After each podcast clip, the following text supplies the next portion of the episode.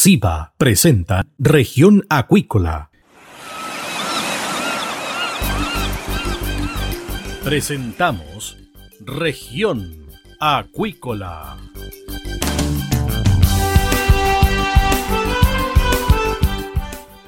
Escuche desde ahora todas las novedades de las principales actividades económicas de la región de los lagos y con las voces de sus protagonistas. Región Acuícola es un programa producido por Radio Sago de Puerto Montt, 96.5 FM y transmitido a través de la red informativa del sur. SIBA, Ciencia Aplicada en Acuicultura. Contamos con un capital humano avanzado y equipamiento especializado nuestro compromiso, entregar confianza y calidad para una acuicultura sustentable. SIBA, Centro de Investigaciones Biológicas Aplicadas. Visítanos en www.siba.cl. Los ciudadanos quieren recuperar el país. Súmate a Recuperemos Chile. Recuperemos Chile. Un espacio de debate y análisis para retomar el país de todos. Este viernes desde las 15 horas, Recuperemos Chile, el valor de las ideas.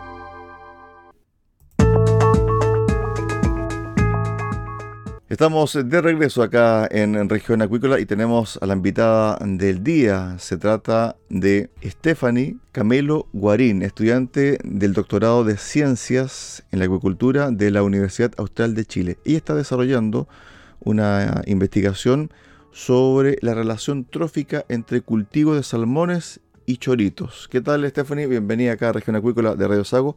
¿En qué consiste? ¿De qué se trata? ¿Cuál es el objetivo de tu investigación? Hola, buen día. Bueno, dentro de los objetivos de nuestra investigación, como ya lo mencionabas, es evaluar si hay una relación trófica entre la mitilicultura y la salmonicultura en la región de los lagos.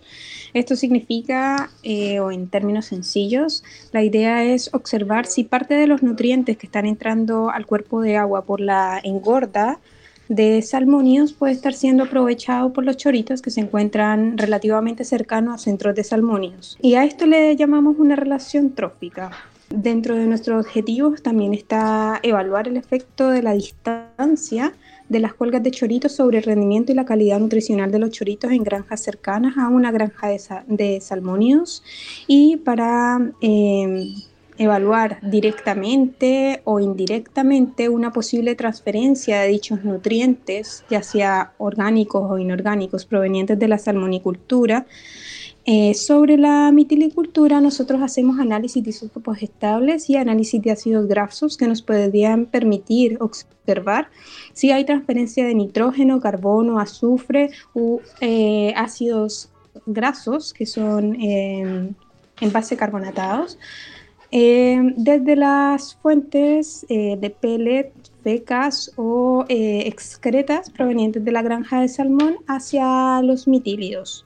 Como parte complementaria, discúlpame, estamos registrando y evaluando las características hidrográficas y ambientales y viendo cómo estas características en los lugares que tomamos muestra podrían influenciar esta posible transferencia de nutrientes. Perfecto.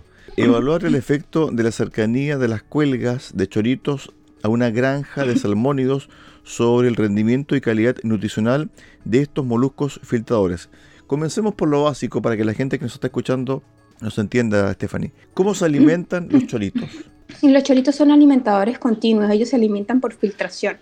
Todo el tiempo están filtrando las partículas o el fitoplancton que está disponible en la columna de agua.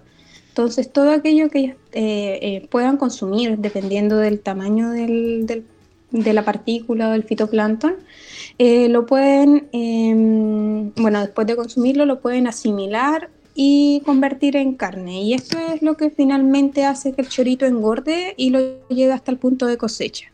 Perfecto. Ahora, ¿cómo incide, cierto, la cantidad de salmones, por ejemplo, que puede haber en una jaula y la cantidad de alimentos que se le da. Ustedes ya han podido hacer una relación entre la cantidad de alimentos que le entregan a esa jaula y después me imagino que las corrientes derivan, ¿cierto?, los residuos hasta los choritos. Es lo que uno se imagina. Nosotros inicialmente lo que queremos ver es eh, si hay una relación o no. Posterior a esto ya podremos ir al proceso de cuantificación Pero eh, además nosotros en nuestros análisis incluiremos la densidad de siembra que tienen los centros en el momento que nosotros vamos a muestrear y esa densidad de siembra está, está asociada a la cantidad de alimento que les dan a los peces, es decir, la cantidad de alimento que entra al cuerpo de agua y las pecas que se producen a consecuencia y además las excretas. Entonces todo está relacionado. Sin embargo, nuestro enfoque en este momento está en ver si hay o no la relación. En el fondo, si los choritos se están alimentando y están asimilando aquellos... Em, eh, nutrientes que quedan de, la engorda de, de, los salmonios, porque eso todavía no lo sabemos. O sea, no, hay evidencia de eso aún. Ahora, cuando se postula la transferencia directa o indirecta de nitrógeno, carbono y azufre, ¿en qué consiste esto? Ya, nosotros estamos en, en, los sistemas tróficos. Los sistemas tróficos son aquellos que en ecología llamamos em, la pirámide trófica, es la más conocida. Los sistemas de alimentación que van del más basal al, al más complejo productores primarios, eh, consumidores primarios. A esto es una, son relaciones tróficas, son niveles tróficos y en esto se basan las relaciones tróficas. Y em, cuando hablamos de transferencia directa, hablamos de que los choritos podrían estarse alimentando directamente de las partículas, del material particulado resultante de la engorda, es decir, de pellet particulado, de fecas particulado. Y por otro lado, evaluamos otra, otra posible relación trófica que es la indirecta, en donde el fitoplancton podría estar eh, usando como fuente de energía el material disuelto orgánico o inorgánico que queda en el cuerpo de agua como resultado de la engorda de los salmonios y a su vez los choritos alimentarse de ese fitoplancton y a ese sistema mediado por el fitoplancton le llamamos una transferencia indirecta. Es posible que hayan otros sistemas de transferencia que nosotros no estamos evaluando en este momento porque ya igual esto es un nivel de complejidad alto, pero nosotros inicialmente nos estamos enfocando en estas dos vías, directa e indirecta. Eh, es posible que existan otras vías, pero mm, todavía no las estamos evaluando. Estamos con Stephanie Camelo Guarín, estudiante del doctorado en Ciencias de la Acuicultura de la Universidad Austral de Chile, que está indagando la relación trófica entre cultivos de salmones y choritos, es decir, la relación que hay entre un centro de cultivo de choritos y un centro de cultivo de salmones, cómo se alimentan los choritos de los residuos, ¿cierto?, de los centros de salmones no sé si lo llamaría totalmente como residuos, porque en el fondo serían estrictamente residuos, sino nutrientes que quedan en el cuerpo de agua y que pueden estar siendo aprovechados no solamente por la mitilicultura, sino por otras especies, otros grupos de especies y niveles tróficos que están en el cuerpo de agua. Entonces, yo pienso que es más un poco los nutrientes que están siendo aportados, nutrientes y la energía. Stephanie, ¿ustedes han podido medir, por ejemplo, choritos, ¿cierto?, que están en otra parte cultivándose y que no tienen cerca de ese centro de cultivo una salmonicultura, un centro de, salmónidos y estos que están cerca de salmónidos? Mira, nosotros tenemos incluido dentro, dentro de nuestro diseño dos lugares que están pobremente influenciados por la salmonicultura. Parto por la idea de que es, eh, en la región de los lagos es raro o es poco frecuente encontrar un lugar que no tenga o haya tenido en el último tiempo centros de salmónidos, centros de engorda de peces. Entonces, ya encontrar un lugar así es complejo. Sin embargo, nosotros tenemos dos lugares, eh, encontramos dos lugares afortunadamente, que es uno en Quetalmahue, que es una concesión de apiado, eh, y otro que queda en Raúl Marín Balmaceda, y estos lugares los tomamos como control. ¿Sí? Eh, es como nuestro control donde no hay, o esperamos que no haya influencia de la salmonicultura. Porque hay que pensar que el cuerpo de agua no tiene barreras, entonces toda la columna de agua se comunica entre ella, entonces los nutrientes pueden estar siendo transportados durante todo el tiempo que lleva la salmonicultura hacia los diferentes lugares del mar interior de la, de la región de los lagos. Entonces, como estos lugares están relativamente lejanos a centros de engorda de salmones, los estamos tomando como control. Pero en los resultados vamos a tener más, más evidencia de si realmente están o no influenciados. Lo que comen finalmente los choritos, ¿qué es lo que es habitualmente? ellos tienen cierta preferencia por consumir fitoplancton. Fitoplancton son estas microalgas que encontramos en el cuerpo de agua. Hay diferentes especies aquí en la región. Y ellos preferencialmente consumen fitoplancton, pero también consumen material particulado. Material particulado es sedimento eh, de un tamaño entre máximo unas 150 micras más o menos. Ese es el tamaño que consumen los choritos. En invierno, como hay poca productividad primaria, es decir, hay poca abundancia de fitoplancton, se ha descrito, Navarro describió cuando hizo un análisis, que los choritos eh, consumen más sedimento en esa época, en invierno, donde hay poca disponibilidad de fitoplancton. Pero en primavera y verano hay cierta preferencia por el consumo de fitoplancton. Ustedes han podido, me imagino, estudiar el pellet que se les da a los salmones. Claro, nosotros en cada muestreo, eh, bueno, cabe aclarar que nosotros eh, tenemos un plan de trabajo de las cuatro estaciones, porque mm, dentro de la variabilidad interanual podemos encontrar muchas cosas, entre verano, otoño, primavera, y me comí uno, invierno hay mucha variación en el cuerpo de agua, variación en fitoplancton, variación en temperatura, eh, todas estas características en corrientes em, podrían afectar esta posible relación trófica que nosotros estamos evaluando. Entonces, em, nosotros ya hicimos dos muestreos, es decir, dos estaciones, primavera y verano. Acabamos de terminar la, el, manejo de las muestras de verano, de, la, de verano. Y lo que buscamos con esto es incluir como toda esta variación que puede haber dentro del año. Ustedes han podido ahora, por ejemplo, tener acceso a choritos que están cerca de salmoneras y poder tomarlos, abrirlos y ver, por ejemplo, su sistema digestivo, qué es lo que tienen adentro. Claro, lo que pasa es que como el material particulado no es visualmente muy sencillo de observar, pero nuestras técnicas que eh, proponemos para evaluar esto, que es isotopía y análisis de ácido graso, nos va a permitir ver no solamente en el sistema digestivo, porque los choritos podrían estarlo consumiendo y no asimilando, ¿sí? Asimilar es que lo convierten en su propio cuerpo. Entonces nosotros vamos un poco más allá, no solamente que lo consuman, sino que lo asimilen. Así que nosotros analizamos en el músculo los isótopos estables y en el cuerpo completo después de un ayuno eh, los ácidos grasos. Bueno, eh, hablando del pellet, siguiendo la, la, pregunta anterior, sí, nosotros tomamos en cada una de las estaciones muestras del pellet que se está proporcionando a los peces en el momento de muestreo y nosotros ese pellet lo usamos como fuente. ¿Sí? Es como nuestro, nuestro origen. Nosotros esperamos encontrar esa huella en los choritos, la huella del pellet.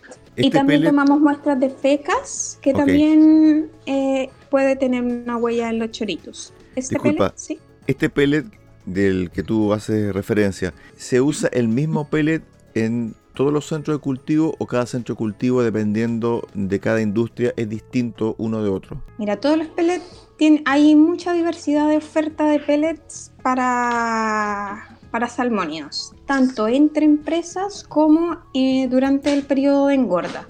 No solamente cambia el calibre, es decir, el tamaño del pellet, sino también la concentración de los compuestos. Las necesidades nutricionales de los peces cambian a lo largo de que ellos van creciendo. ¿sí? Entonces la composición química del pellet va cambiando también a lo largo de la engorda, es decir, pasando el tiempo va cambiando la composición del pellet que se les está proporcionando, además del calibre. Y también entre empresas, ¿sí? Hay diferentes empresas productoras de pellet y eso también tiene una diferencia entre su composición. Entonces nosotros tomamos muestra en el momento de todos los tipos de pellets que están proporcionando en los centros que nosotros estamos analizando. A ver, haciendo un parangón entre, por ejemplo, el alimento que se les da a los can, a los perros, por ejemplo, hay alimentos para cachorros, alimentos para que tienen un año, adultos, etcétera. ¿Es lo mismo en los salmones entonces? Sí, es algo muy similar. Y también entre marcas, exactamente igual. Perfecto. ¿Ha habido algún estudio similar al que tú estás llevando a cabo? Aquí en Chile no, pero en España y en Canadá se han hecho algunos análisis similares. Lo que pasa es que la disposición de granjas de salmones y granjas de choritos, como está aquí en la región de los lagos, no se ve eh, en la escala de producción que tenemos acá en ninguna otra parte del mundo. Entonces, básicamente tenemos como un laboratorio experimental eh, en la región, solamente que no se había evaluado si esta relación se estaba dando o no. Lo que se ha hecho en otras partes del mundo es intentar implementar este sistema multitrófico con unidades como experimentales o más pequeñas de menor producción y evaluar si hay transferencia de nutrientes. Casi todas las transferencias que se han analizado hasta el momento son transferencias directas, es decir, se estaba viendo si el material particulado del pellet tenía un registro en, los choritos, en, los mejillones. ¿sí? Em, hasta ahora no se ha evaluado el análisis en fitoplancton, no se ha hecho como una transferencia indirecta. Y eso lo, implementamos nosotros para ver otra posible em, transferencia, otra posible vía de transferencia de nutrientes. Sí, eso.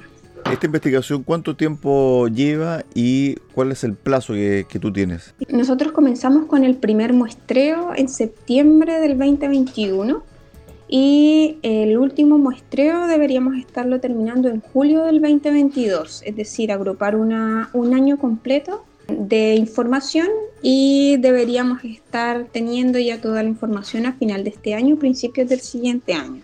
¿Tú estás sola? ¿Tienes un equipo que te apoya? ¿Cómo es el proceso? Imposible hacer un proyecto como este sola. En realidad es un equipo de investigación grande que todos están en realidad por eh, procesos de colaboración. Simplemente nos interesa a todos responder esta pregunta y enfocar esto hacia una implementación de un enfoque ecosistémico a la acuicultura. Sabemos que la acuicultura es importante en la región, pero es muy poco lo que se sabe de cómo está funcionando el cuerpo de agua con la acuicultura. Así que eh, hay muchos investigadores, tanto del Austral, de la Universidad de los Lagos, de la eh, Universidad de Antofagasta, eh, y del INCAR que estamos asociados trabajando en conjunto para intentar responder esta pregunta. Somos investigadores de diferentes disciplinas, hay investigadores en oceanografía física, eh, especialistas en fitoplancton, eh, especialistas en salmonicultura como Doris Soto, eh, investigadores que han trabajado mucho con la mitilicultura como Carlos Molinet. Hay muchos mucho personal también asociado al procesamiento de muestras, a la recolección de muestras, a la recolección de información. En realidad esto se ve bastante sencillo en papel, pero una vez eh, intentando implementar el, diseño experimental, sí, es muy, muy grande y requiere muchas cabezas pensantes para intentar resolver eh, todo este embrollo que, que hay entre la posible relación e intentar también el procesamiento de muestras. Hay una dimensión de muestras grandísima que se toma, no solo de choritos, hay muestras de agua, muestras de, de pellet, de fecas y además Em, tenemos la contraparte, que es la, industria. Sin la colaboración de la industria, nosotros los investigadores mucho lo que pudiéramos hacer, porque son ellos quienes gestionan sus concesiones. Hay que recordar que em, la, la engorda de choritos y la engorda de salmones se da en sitios concesionados. Es decir, son son considerados como propiedad privada. Y si las industrias, la mitilicultura y la salmonicultura, con sus representantes que nos están colaborando, no nos permitieran entrar, no podríamos obtener muestras para hacer nuestros análisis. Así que ellos también están involucrados en este proceso, no solamente investigadores. Stephanie, por último, ¿los alcances de esta investigación pueden servir para qué?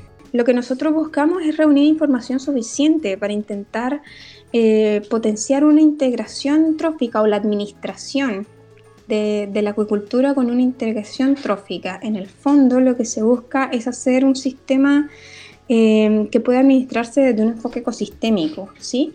no formas aisladas. Actualmente la acuicultura se administra de forma aislada. Cada tipo de cultivo cumple sus propias normas y es como si en el cuerpo de agua hubieran unos grandes muros que cada quien se encarga de su pequeña concesión o de su área concesionada y nada más.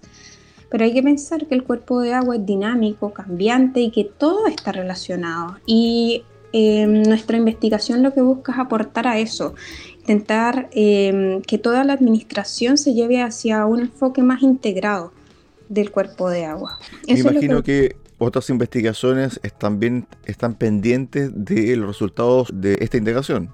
Como para complementar la información que Exactamente. Ah, sí, claro. O sea, no sé si tanto investigaciones como tal, pero hay registros, eh, por ejemplo, de la, del análisis de fitoplancton, las dinámicas de los cuerpos de agua, que podrían ser complementarias a la información que nosotros vamos a generar.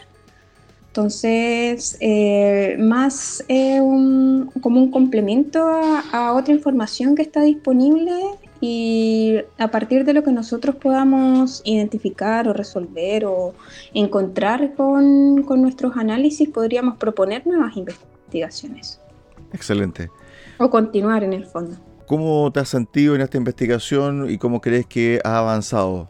Mira, la verdad, eh, muy satisfecha porque en realidad eh, es un trabajo, como te comentaba antes, que requiere demasiado esfuerzo eh, requiere también impulso económico. Este proyecto no está financiado por ningún proyecto, así que eh, todo se ha, como te comentaba, por colaboración y eso hace que realmente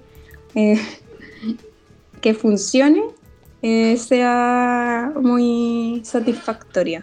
Perfecto. Así que es súper bueno, sí. Estuvimos eh, con Stephanie Camelo Guarín, estudiante del doctorado en Ciencias de la Acuicultura de la Universidad Austral de Chile, quien está liderando una investigación para evaluar la relación trófica entre cultivos de salmones y choritos aquí en Región Acuícola, en Radio Sago. Gracias Stephanie por este momento y también por esta entrevista y también por los datos que entregaste, muy interesante por lo demás. Un gusto, placer haber podido colaborar un poco. Gracias, buenos días. Buen día.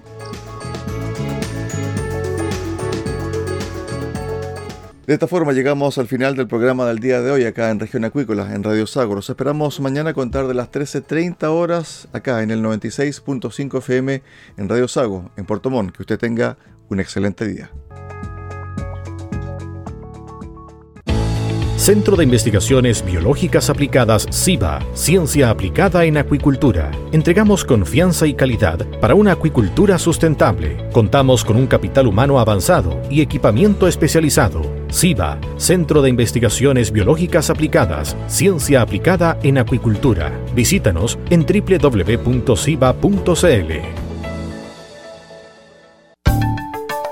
Escuche todos los viernes desde las 15 horas Recuperemos Chile. Recuperemos Chile. Un espacio de ciudadanos que busca retomar el país de todos. Recuperemos Chile, el valor de las ideas.